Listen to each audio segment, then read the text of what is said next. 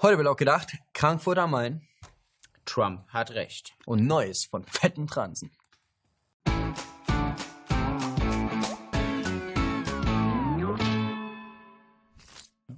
So, Freunde, bevor es mit der Sendung wirklich losgeht, haben wir eine kleine Hiobsbotschaft. Und zwar hat es Alex erwischt. Und laut gedacht.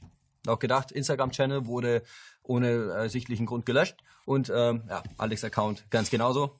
Er ist sehr niedergeschlagen und deswegen folgt mir alle bei Instagram. Weil ich hab's noch. Du wolltest noch was sagen. Alex wollte. Ich versuche gerade zu heulen. Also, Okay? Das Ja. gehört zur Show. Okay, also wenn ihr ähm, dieser verdammten Zensur irgendwie zuvorkommen wollt, weil wir wissen natürlich auch nicht, wie lange wir hier bei YouTube noch zu sehen sind, dann geht ihr hier unten in dieses Beschreibungsfeld und da sind mehrere Telegram-Kanäle verlinkt. Unter anderem der von der Sendung und meiner. Und den tretet ihr einfach bei. Und dann lasst euch überraschen. Und wenn 100 Leute dazukommen, werde ich auch aktiv. Und ich kann dann heulen vor der Kamera. Danke. Verkehrte Welt, Alter. Danke. Danke. Die Kanzlerin ist auf dem Weg in den Urlaub und macht sich ein paar schöne Tage. Währenddessen bricht Innenminister Seehofer seinen Urlaub ab. Da muss was Ernstes passiert sein. Ja, zum ersten Mal seit der Willkommensparty 2015 macht nämlich der Frankfurter Bahnhof bundesweite Schlagzeilen. Am Montag wurden ein Junge und seine Mutter am helllichten Tage hinterrücks vor einem einfahrenden Zug gestoßen. Die Mutter konnte sich noch retten. Der Junge allerdings überlebte die hinterhältige Attacke nicht. Mutmaßlicher Täter ist der 40-jährige Habte A., ein Eritreer. 2006 reist er illegal in die Schweiz ein und bekommt Asyl. 2011 sogar eine Niederlassungsbewilligung. Er gilt sogar als Musterbeispiel für Integration. Vergangene Woche bedroht er dann seine Nachbarin mit einem Messer und ist seitdem zur Fahndung ausgeschrieben. Die Rede ist von einem psychischen Problem. Der Schock über die Tat sitzt tief. Das Entsetzen ist riesig. Doch über all dem steht immer noch die alles bestimmende Sorge. Die Rechten könnten die Tat instrumentalisieren. Da gibt es jene, die anhand äußerlicher Merkmale bestimmen wollen, wer trauern darf und wer nur so tut. Ein Journalist der Frankfurter Neuen Presse meint zum Beispiel, grobe Gestalten mit Tätowierungen und finsteren Gesichtern gedenken dem getöteten Jungen. Daneben stehen Menschen, denen es wirklich um Trauer geht. Nazi, wer nicht mit fröhlichem Gesicht trauert. Andere dagegen verstehen die ganze Aufregung generell nicht. So wie Eike Lengemann von den Grünen. Im Autoverkehr sterben jährlich mehr als 3000 Personen. Keine allzu große Diskussion. Im Bahnverkehr stirbt eine Person. Interview mit dem Chef eines Sicherheitsdienstes. Bundesminister unterbricht Urlaub. Bitte immer die Verhältnismäßigkeit wahren. Na bitte. Endlich sagt's mal einer. Es handelt sich lediglich um einen tragischen Verkehrstoten, wie es sie jedes Jahr tausendfach gibt. Im Grunde wusste man es doch von Anfang an. Der Junge wurde einfach bedauerlicherweise von einem ICE erfasst. Da ist es nur folgerichtig, dass nun die Sicherheit der Bahngleise diskutiert wird. Nach 184 Jahren Eisenbahngeschichte sind diese Bahngleise nämlich auf unerklärliche Weise blitzgefährlich geworden. Genauso wie bei den Weihnachtsmärkten und Freibädern. Besonders findige Vorschläge für mehr Sicherheit kommen auch hier aus den Reihen der Grünen. Zum Beispiel sollten Züge grundsätzlich nur noch in Schrittgeschwindigkeit in Bahnhöfe einfahren. Und die grüne Verkehrspolitikerin Valerie Wilms ruft Fahrgäste dazu auf, sich niemals zu nah an ein Gleis zu begeben. Zitat. Wenn sich alle an die Regeln halten, reichen diese Maßnahmen für eine sichere Benutzung der Bahnsteige aus. Die altbekannte Armlänge Abstand also. Anderen geht es nicht weit genug. Innenminister Seehofer kündigt sofortige Konsequenzen an.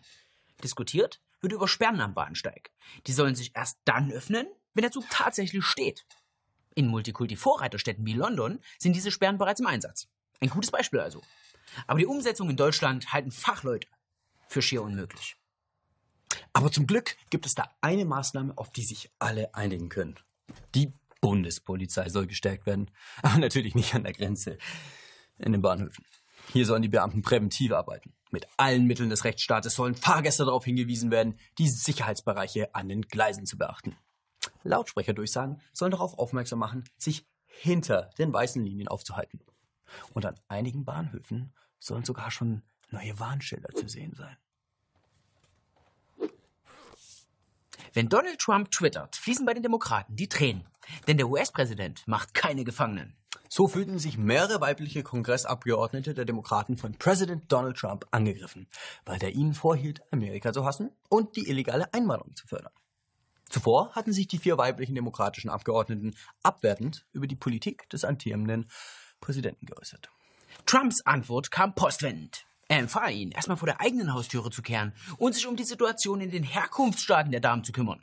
Wörtlich empfahl Trump den Demokratinnen, dass sie in die, Zitat, total kaputten und kriminalitätsverseuchten Orte, von denen sie gekommen sind, zurückkehren und sie, wieder Zitat, in Ordnung zu bringen.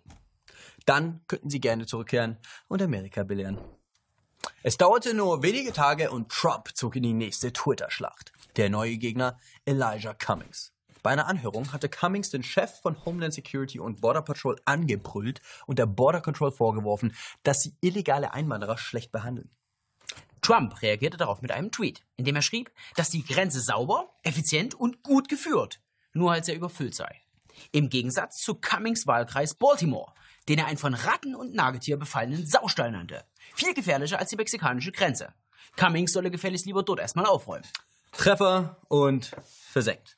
Im linksliberalen Spektrum herrschte Fassungslosigkeit. Wie kann er nur?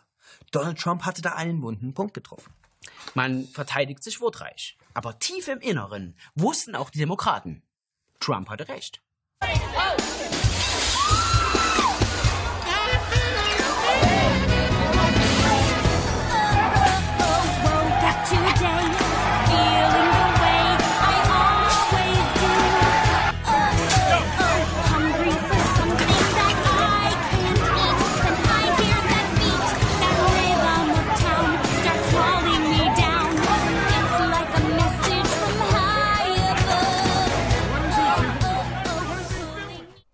In Bayreuth findet gerade das jährliche Musikfestival statt. Eröffnet wurde die Wagner-Festspiele mit der Aufführung des Tannhäusers. Doch nicht alle Zuschauer waren von der Aufführung begeistert. Am Ende der mehr als dreistündigen Aufführung buhten die Zuschauer. Doch es war weder der Regisseur, dem die Unzufriedenheit galt, noch einer der einzelnen Gesangsdarbietungen. Es war der Auftritt des Transtrenders Le Gâteau Chocolat, der den Wagner-Fans dann doch ein bisschen zu bunt war. Der Künstler verstand die Welt nicht mehr. Er hatte erwartet, dass die Zuschauer seine Performance feiern würden. Schließlich lebe man doch in der Epoche der Geisteskranken. Aber die Zuschauer waren wohl von einer anderen Generation. Klar, Wagner-Festspiele. Da sitzt sicherlich niemand unter 60. Eine Alterskohorte, die das moderne Bildungssystem von heute noch nicht genießen durfte. Klar, dass die kein Verständnis für Kunst haben. Für zukünftige Generationen soll sich das ändern. In NRW sollen Schüler bereits frühzeitig im Unterricht mit Sadomasochismus oder Darkrooms konfrontiert werden. Einige Experten empfehlen sogar die Darstellung von Analsex als Theaterstück.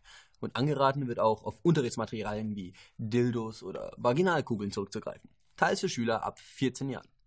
Der Unterricht soll dem Ziel dienen, den Respekt vor nicht heterosexuellen Orientierungen zu stärken. Auf dass die Jugend mehr Begeisterung für Schokolad zeige. Wenn er also noch ein paar Jahre durchhält, bekommt er vielleicht doch seinen ersehnten Applaus. Jo, das war's mit der Sendung. Schreibt uns in die Kommentare, was eure Kids in der Schule lernen sollen. Oder eben auch nicht. Du, äh, hast ewig kein Patreon mehr dazu gekommen. Wie? Du bist noch kein Patreon? Nutze jetzt deine Chance und werde noch heute exklusives Patreon-Mitglied. Denn auch du kannst bei uns im Abspann laufen. Auch du hast die Möglichkeit, über Patreon diese zwei jungen, sympathischen Herren. Außerdem vergesst nicht zu abonnieren. Hier unten Glocke aktivieren. Lohnt sich. Jede Woche kommt ein Video raus. Auch du hast die Möglichkeit, Patreon zu werden. Nutze jetzt deine Chance. Alex, für Alex, Alex, du willst doch dein Instagram wieder. Vielen, vielen Dank an all die Leute, die uns jetzt schon unterstützen. So eine Sendung dauert zwar nur 10 Minuten, aber die Erschaffung dauert einige Tage mit vielen, vielen Leuten. Wenn euch die Sendung gefallen hat, könnt ihr unsere Arbeit natürlich auch gern supporten. Nutzt dazu gern Patreon oder PayPal. Die Links dazu findet ihr in der Beschreibung.